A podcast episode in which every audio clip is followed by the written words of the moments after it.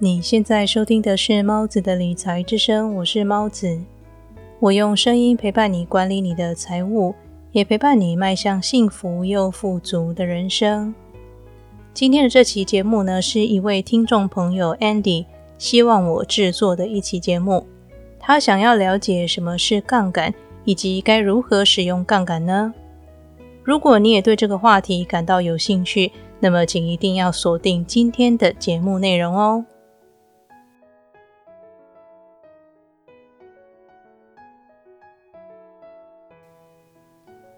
说到杠杆呢，就一定会想到阿基米德曾经说过的那句话：“Give me a lever long enough and a fulcrum on which to place it, and I shall move the world。”意思是，只要给我一根足够长的杠杆和一个支点，我就能举起整个地球。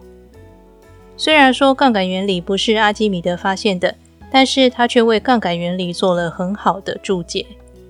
简单来说，杠杆就是借由其他的力量或事物，让你能够以小博大这样的概念。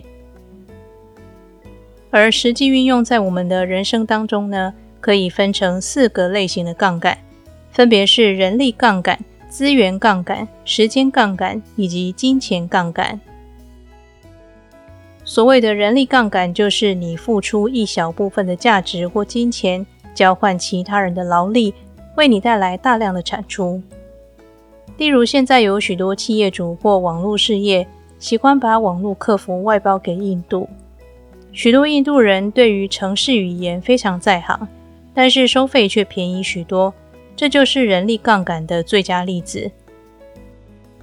又比如，某个人他很擅长制作皮革配件，当他赚到钱之后呢，他就开始征收学徒，把这份制作工艺传承下去。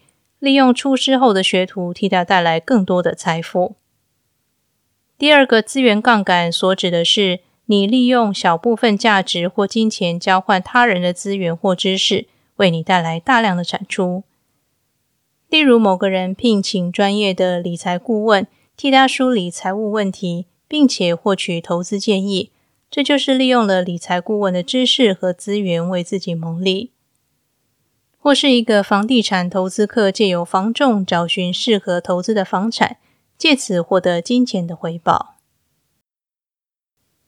第三个杠杆指的是付出金钱或价值与其他人交换时间，为你带来空闲时间这样的行为。例如，每天早上你去早餐店买早餐，这就是你用金钱交换早餐店老板娘制作的早餐的时间，让你可以多睡十分钟。或是提早十分钟到达公司，或是你是一个自由职业者，你把某些工作交办给虚拟助理执行，那么你就有更多时间去做能够提高收益的工作。最后一个是金钱杠杆，也就是利用他人的金钱为你创造金钱这样的行为。一般人呢最常使用的金钱杠杆就是申请房贷。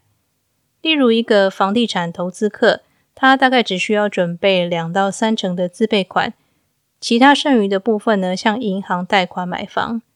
接着，他把房产隔间出租，赚到的钱不仅能够让他还房贷，还有盈余。这就是使用金钱杠杆的一个最佳例子。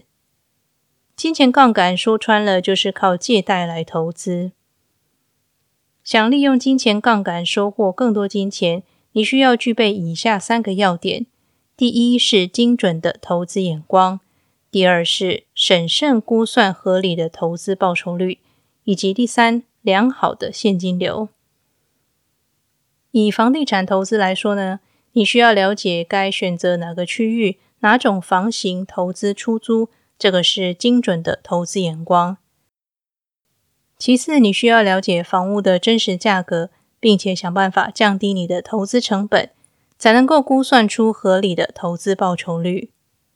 估算出成本以及合理的获利之后呢，你才能够规划该如何偿还房贷，同时又能获得利润，而维持良好的现金流。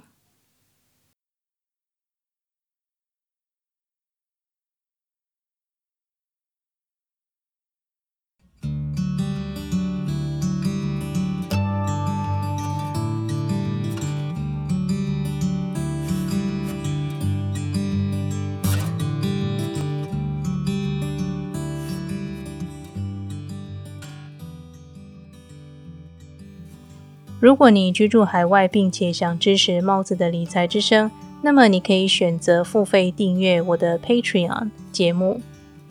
在付费的节目里呢，我除了会去除广告之外，在订阅人数达到一定之后，我还会开启会员专属的直播，在线为你解答你的财务问题。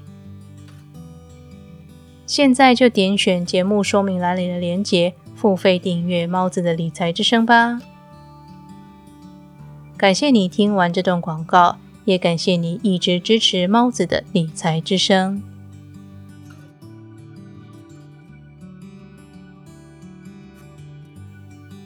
以上我只谈到了杠杆的好处，但是我还没有说到杠杆的坏处。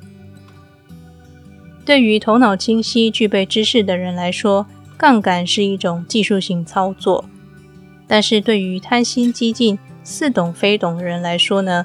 杠杆就是一种会让他们痛不欲生的操作。例如以上举过的例子，如果一间公司把编码工作交给某位报价很低的程序员执行，但是换来的结果可能是工作效率低下，或是交出成品的时候，仔细一看才发现其实是半成品，程式 bug 很多，令人头痛。又比如这阵子因为新冠肺炎疫情的关系。前段时间有许多投机客散户认为，股票再过一阵子之后一定会大涨，而不惜向银行借贷短线操作炒股，结果反倒输得惨兮兮。其实，如果想提高生活品质，希望能够赚取更多财富，使用各种杠杆是绝对必要的。但是在那之前，要保持清醒的头脑，做好判断。因为使用越大的杠杆，会让你在胜利的时候大获全胜；但是如果因为判断失误，失败的时候也真的会让你一败涂地。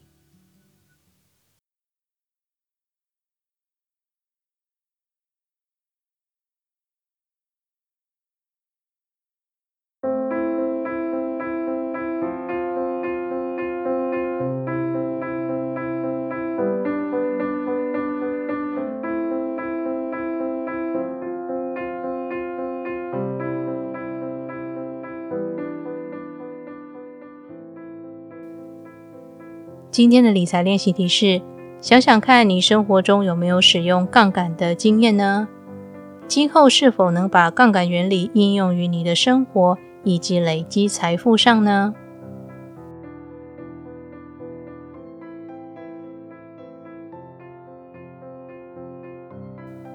今天跟你分享的是在人生中的四种杠杆原理以及操作的方法，希望你喜欢这期的节目内容。要记得这句：投资一定有风险，基金投资有赚有赔，申购前应详阅公开说明书。